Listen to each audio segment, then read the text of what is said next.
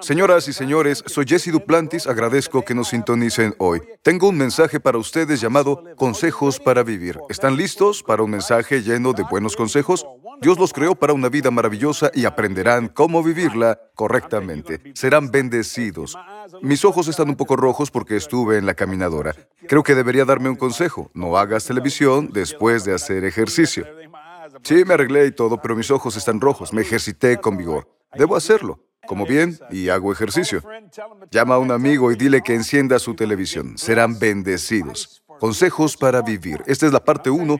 Y en serio, si hacen esto, vivirán una gran vida y Dios los bendecirá. Veamos consejos para vivir. ¿Cuántos tienen sus Biblias? Quiero verlas. Me gusta ver esas Biblias. Aleluya.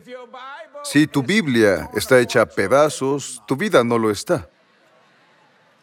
Lo he dicho muchas veces, escríbelo si no lo has escuchado. Si tu Biblia está hecha a pedazos, tu vida no lo está. Porque cualquier respuesta a lo que pases está en esa escritura. Es pasado, presente y futuro. Es una gran bendición del Señor. Ahora, acompáñame al libro de Primera de Timoteo. Está antes de Segunda de Timoteo. Me agrada Timoteo porque fue el protegido de Pablo. Él quiso mucho a este muchacho.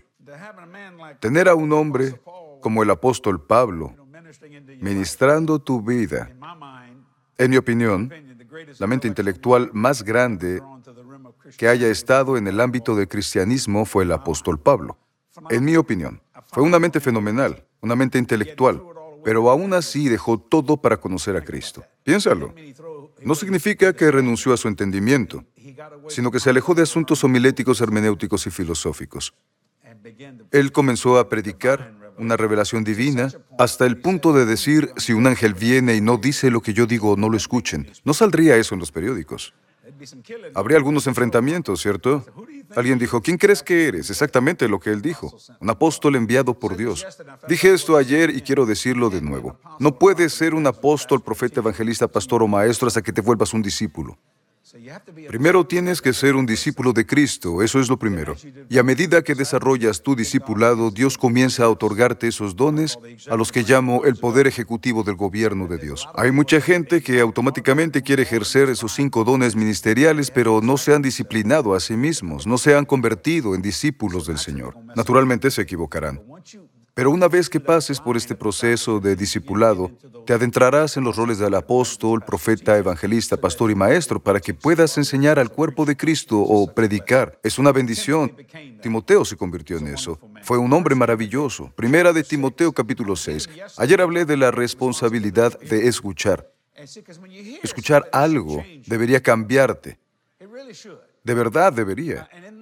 Ahora, nota que escuchar es mucho más poderoso que ver. Puedo demostrarlo y las personas que están en el comercio van a entenderlo. Escucha esto. Cuando ves televisión, hay productos que captan tu atención, ¿cierto? Pero si bajaras el volumen, lo ignorarías por completo. No lo comprarías ya que no lo estás escuchando, solo ves esto. Pueden hablar de lo bueno que es un champú o lo que sea, pero sabes que la fe viene por el oído. Ellos lo saben. Cuando subas el volumen, irás por él a la tienda. Lo comprarás en línea o donde sea. Vas a comprarlo porque así de poderoso es el oído. Te diré algo del apóstol Pablo. Él estaba preocupado por Timoteo y sus problemas en la iglesia. En segunda de Timoteo, Pablo le escribe una hermosa carta desde prisión. ¿Quién escribe cartas de aliento desde la cárcel? Piénsalo, ese era el apóstol Pablo, no se dejó influenciar. Él envió cartas de aliento desde la cárcel. La mayoría de nosotros diría, sáquenme de aquí, pero él no.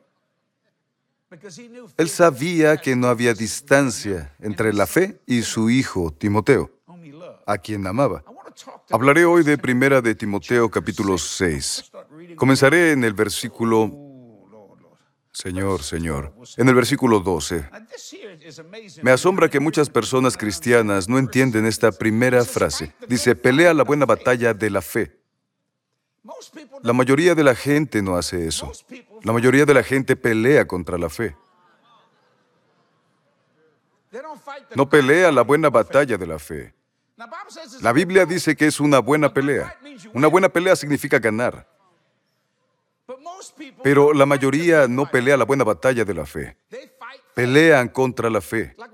Como el hermano Copeland cuando preguntó a un hombre, ¿eres sano? Bueno, yo no... Trataba de hacer que dijera lo que Dios dijo. Y cuando no lo haces, estás peleando contra la fe. Y bueno, yo titulé este mensaje Consejos para la vida. He estado mucho tiempo en el planeta. Y sin sonar orgulloso o arrogante, cuando entré en este ministerio, me di cuenta de que este era mi texto. Esto era lo que seguiría mi constitución de espiritualidad.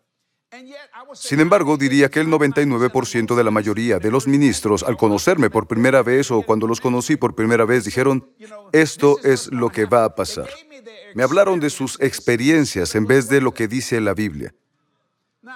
Hay gente que me dice, ¿por qué nunca has tenido un déficit financiero? Nunca hemos tenido uno en 40 años de ministerio. Nunca hemos tenido un mal año. ¿Por qué? No es porque sea mejor en los números, solo no dudé. Debo agradecer a Dios que fui criado como católico. ¿Por qué? Porque no te enseñan a dudar. No enseñan mucho, pero no te enseñan a dudar. No lo digo de forma despectiva, pero me dijeron, no leas la Biblia y eso hice. ¿Cuántas personas de mi edad saben de lo que hablo? No leas la Biblia, te volverás loco. Cuando vi a una mujer pentecostal diciendo, pensé, ella leyó la Biblia, eso es lo que pasa. Lo más sorprendente para mí fue que cuando me convertí en pentecostal me inundó un tsunami de dudas causado por la experiencia. Se molestaban conmigo porque me negaba a dudar, se enojaban y pensaban que era arrogancia de mi parte, cuando en realidad era confianza y seguridad. Yo esperaba que Dios hiciera lo que me había dicho. Entonces decidí desde un principio que el tiempo no me vencería. La mayoría de la gente no es vencida por falta de fe, sino por abundancia de tiempo. ¿Por qué te preocupas por el tiempo cuando eres un ser eterno? ¿Entiendes esto? Eres un ser eterno. No importa. ¿A quién le gustaría tenerlo para ayer? A todos. Es sentido común. Pero no importa si no llega hasta mañana. Nunca olvidaré cuando el Señor me habló. En 1978 yo conducía, algunos ya han escuchado esto, conducía a Opelousas, Luisiana, y no sabía nada. La peor carencia de mi vida fue el dinero. Crecí muy pobre. No me avergüenza, mis padres hicieron lo que pudieron. Pero pensaba, si tuviera suficiente dinero, sería un feliz campista. Incluso compraría mi camper. Y gracias a Dios el Señor me dio un talento que usé para el diablo y con el que hice mucho dinero. Sabía cómo hacerlo. Tocó 11 instrumentos. Puedo hacer estas cosas. Podría hacerlo toda la vida. Aún puedo. Con todo y mi cabello blanco. Recuerdo cuando le dije a Katy, me casé con Katy cuando ella tenía 17 y yo 20. Todos se casaban muy jóvenes. Las chicas se graduaban y se casaban una semana después. Katy fue una novia de verano. Es cierto, digo la verdad. Ahora, fue peor con mi abuela. Ella se casó a los 13 años. Mi madre se casó a los 12 y medio. No estaba embarazada, pero cuidaba de la casa a los 9 años. Dejó la escuela para cuidar la casa. Las generaciones cambian. Sí, me refiero a todas estas cosas. Entonces, recuerdo que finalmente tuve dinero. Y estaba tan decepcionado porque no me hizo feliz. El dinero no te hace feliz, pero es cómodo mientras eres infeliz. Eso es algo que debes saber. Es decir, no tienes que preocuparte por ropa, facturas de luz, agua o lo que sea. El dinero no te hace feliz. Robin Williams era muy rico. Hacía reír al mundo, pero no podía hacerse reír a sí mismo. El dinero no hace eso. Lo que yo necesitaba era Jesucristo, pero nunca pensé en Dios como una persona. Pensé en Dios como la Iglesia Católica Romana, porque no se nos permitía hablar con Dios se nos permitía hablar con el sacerdote. ¿Alguien sabe de lo que hablo? No sabía nada sobre la fe y no sabía nada sobre la duda, pero sabía algo de la autoridad. porque hacía lo que el sacerdote decía que hiciera. Especialmente si eres de Luisiana, porque no tenemos condados, tenemos parroquias.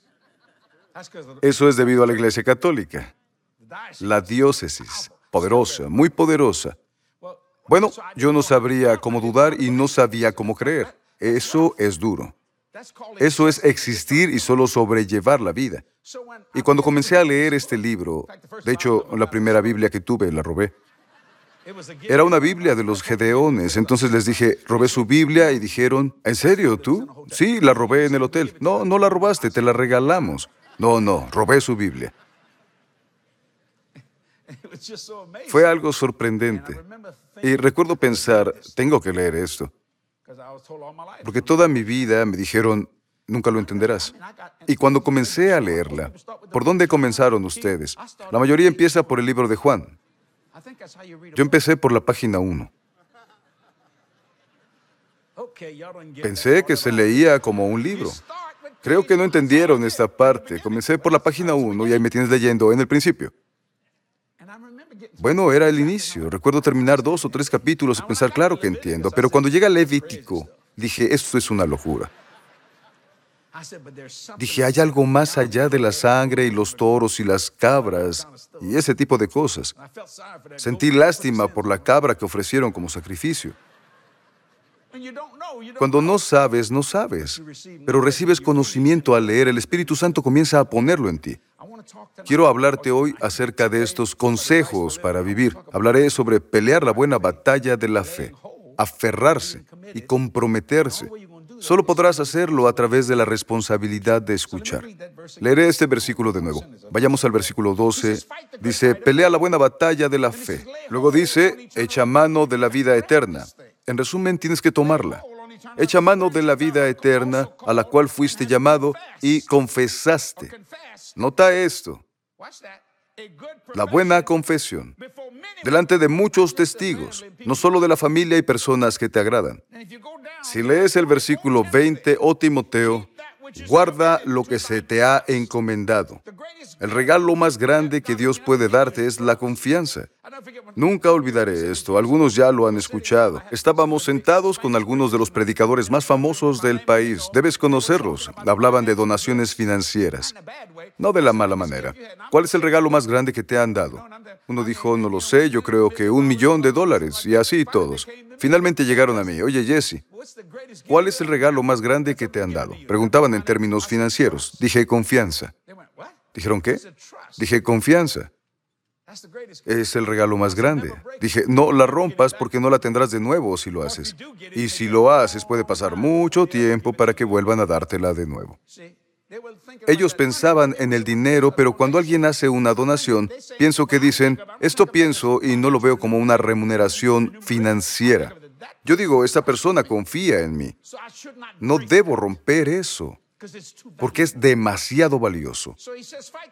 Él dice, pelea la buena batalla de la fe, pero cuando la mayoría de la gente pelea contra la fe, ¿qué pasa cuando peleas la buena batalla de la fe?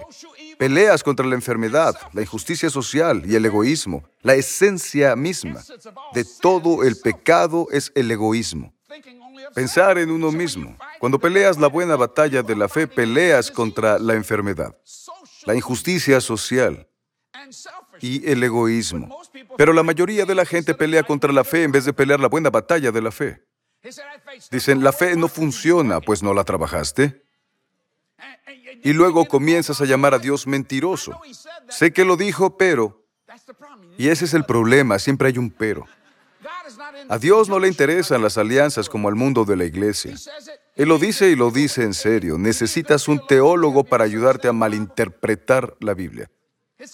Me asombra lo intelectuales que pueden ser y ni siquiera conocen a Dios. Satanás es muy astuto, pero está en el infierno. Hay personas inteligentes en el infierno y hay personas tontas en el cielo. Aprenderán cuando lleguen al cielo porque seguramente no lo aprendieron aquí, solo aceptaron a Jesús como Señor y entraron. ¿Cómo lo sé? Túnicas, vestidos, Él te da un vestido de salvación y una túnica de justicia. Si quieres saber cómo suceden las cosas en el cielo, compáralo con el ejército. Ve sus uniformes. Reconoces al general cuando llega. ¿Qué hace general a un general? Su estrella. Un general de brigada primero tiene una estrella de general. Un mayor tiene dos. Un teniente tiene tres y un general tiene cuatro. Un general de ejércitos tiene cinco. Incluso llegan a darle seis. Solo una persona las ha tenido. Es general de todo, tropas, marineros, todo. Así se las ofrecieron a MacArthur. Él las rechazó porque no era suficiente dinero. Solo se quedó con cinco estrellas porque dijo que no valía la pena. Entonces, la gente pelea contra la fe. La razón por la que me han perseguido es por creer que pelean contra la fe, cuando deberían pelear la buena batalla de la fe conmigo. No te pido nada. Solo te pido creer conmigo. Pero piensas que como no puedes recibirlo, nadie más puede. La persona que lo recibe no es mejor que tú, no tiene que ver con eso, tiene que ver con pelear la buena batalla de la fe.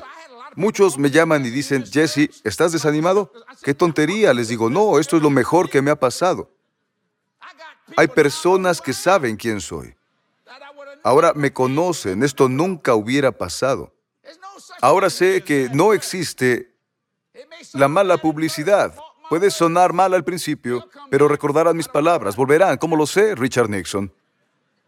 Amigo, renunció a la presidencia. Y la gente quería escupirle, ¿cierto? Pero volvió 10 o 20 años antes de morir y se convirtió en un estadista. Algo bueno de Estados Unidos para los que vienen de otros países es que perdonamos a las personas. Puede tomarnos un tiempo, pero lo hacemos. Así que resiste, Rochambar volverá. No ahora, pero escucha mis palabras. ¿Sabes por qué? No lo van a creer, porque somos una nación cristiana. Ellos no lo dirán, pero tenemos ética judeo-cristiana. Incluso aquellos que no creen, creerán y perdonarán. Cuando peleas la buena batalla de la fe, estás peleando contra la enfermedad. Cuando te digo que creas por tu sanidad, peleas la buena batalla de la fe. Pero cuando dices no fui sanado, peleas contra ella. Injusticias sociales que suceden hoy. Me asombra lo que pasa en el mundo. Nunca pensé que lo vería. Nunca había visto un discurso y un lenguaje tan grotesco en los pasillos del Congreso, de la Presidencia y de los sistemas judiciales. Realmente me impresiona cómo hemos retrocedido. Piénsalo. Estamos en un punto en el que el hombre es tan estúpido que crea armas para matarse a sí mismo. Si hubiera una guerra nuclear con Rusia, Rusia no es tan grande como nosotros, es una economía pequeña, es un país muy pequeño. Bueno, ganaríamos, pero no quedaría mucho, porque entre América y Rusia poseemos el 90% de todas las armas nucleares, el 90%. Ganaríamos, pero no quedarían muchas ciudades. No quedaría mucho en Estados Unidos. Y eso es estúpido. Morir y nunca ver lo que esperaste ver. Bueno, queremos usarlo como disuasión. Esa es otra locura. ¿Por qué no usar tu cerebro como disuasión? ¿Comprendes? Cuando peleas la buena batalla de la fe, es lo que Pablo dijo a Timoteo, pelea la buena batalla de la fe, la tienes, tu familia la tenía, así que tú la tienes. Dios me lo dijo. Ahora escucha y trata de entender esto. Usa todos los recursos en tu poder para vencer toda tendencia del mal. Es un consejo para la vida. Diré algo que no me creerán, pero se me dificulta pecar. Debo forzarme a hacerlo. Tengo que hacerlo en la carne. Pero si crucifico mi carne a diario y no solo los domingos, Soy una persona de la iglesia, diré esto. Si dejas una iglesia, no eres tonto, solo eres ignorante. Porque la única cosa que las puertas del infierno no pueden vencer es la iglesia. ¿Dejarás esa protección? Hablamos de protección. No debes entender todo lo que pasa en la iglesia. Ni el pastor sabe todo lo que pasa en la iglesia. Nadie lo sabe porque hay personas dentro. Una mujer dijo, me voy de esta iglesia porque no hay amor. No hay amor aquí. Le dije, ¿tú tienes amor? Sí. Le dije, entonces quédate, tienes lo que necesitamos. Te diré algo, esa mujer necesitaba consejo. Como dije, la única cosa que las puertas del infierno no pueden vencer es la iglesia. ¿Por qué dejarla? Tú quieres vivir la buena vida, ¿cierto? ¿Cómo lo haces? Pelea la buena batalla de la fe, no contra la fe. Pelea la buena batalla de la fe. Una manera de hacerlo es usar todos los recursos en tu poder para vencer toda tendencia del mal. ¿Como cuáles? El número uno está justo aquí. La palabra del Dios vivo es poderosa. Te ministrará grandemente y responderá todas las preguntas. Es el pasado, presente y futuro. No puedes perder con la palabra de Dios en tu vida.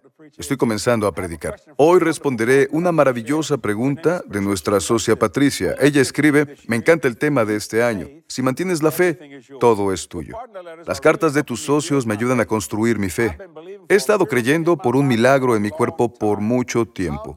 ¿Cómo hago para que el tiempo no me derrote como dices? Gran pregunta, Patricia. Primero, gracias por ser socia y gracias porque las cartas de otros socios son para ayudar a todos y a cada uno de ustedes. Número uno, no eres un ser temporal, eres un ser eterno. Por lo tanto, cuando no ves lo que tú quieres, no te guíes por lo que ves. No lo niegues, Patricia. Niega que sea correcto y di, ¿sabes qué? Sobreviviré pase lo que pase. Y Jesús dijo que por sus llagas fuimos sanados. Él no dijo, tal vez serán. Él dijo, ya lo están, Patricia. Antes de tener ese problema en tu cuerpo, Dios ya tenía una respuesta. Y recuerda, tú ya tienes la respuesta al problema que Satanás usa contra ti. Así que no te preocupes por el tiempo. ¿Quién no lo quisiera desde ayer? Todos quisiéramos, pero así es como Satanás pelea contigo. Cuando no le prestas atención, él dice, esto no está funcionando. Entonces se aleja y de repente llega tu milagro. Estoy predicando de nuevo, gloria a Dios. No te muevas, hay cosas maravillosas que quiero mostrarte aquí en el ministerio de Jesse Duplantis. Volveré enseguida para darte otra palabra. Estoy disfrutando de este mensaje hoy. Mira esto, serás bendecido. ¿Sabías que Dios quiere que triunfes, prosperes y logres todo lo que Él te ha llamado a hacer? Bueno, en mi libro Suited for Success, te mostraré cómo equiparte totalmente con todo lo que necesitas para vivir una vida victoriosa y próspera. Tu victoria se ha asentado ya. Lograrás y realizarás cada sueño que Dios ponga en tu corazón. Suited for Success, ordénalo hoy. Visita jdm.org.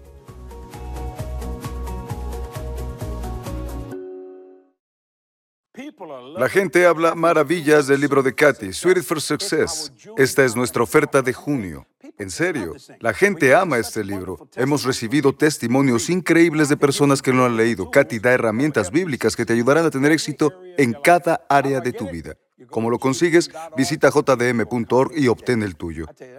En verdad es un buen libro, Sweet for Success. Socios, agradezco todo lo que hacen por este ministerio. Su fiel apoyo financiero es de vital importancia para alcanzar personas y cambiar vidas. Un alma a la vez es una bendición de Dios.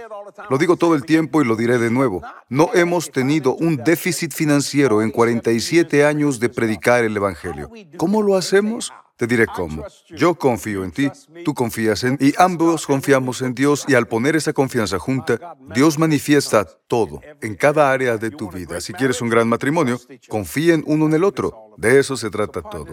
Socios, gracias por su fiel apoyo financiero. Nada es demasiado pequeño o demasiado grande. La televisión es cara, pero sabes que no estamos quebrados. Servimos a un Dios que es más que suficiente y la unción de ciento por uno está sobre mí. La unción de aumento está sobre mí.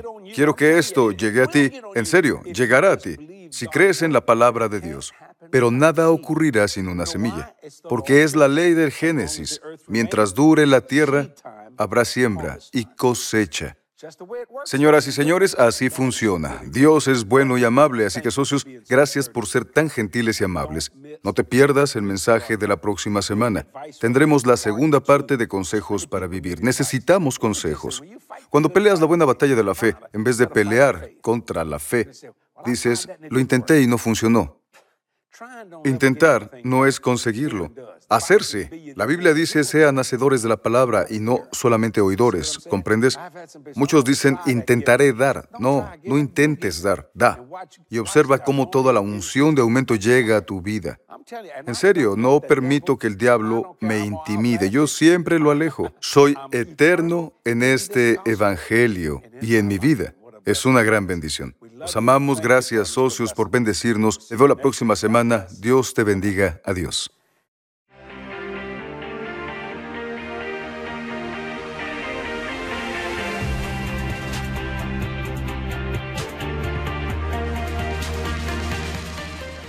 Todos tienen una visión. Todo lo que ves alguna vez fue la visión de alguien o un sueño.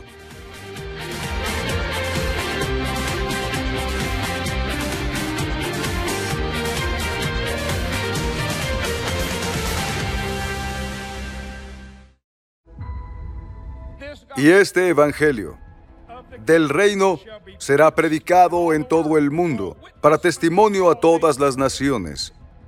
Y luego vendrá el fin.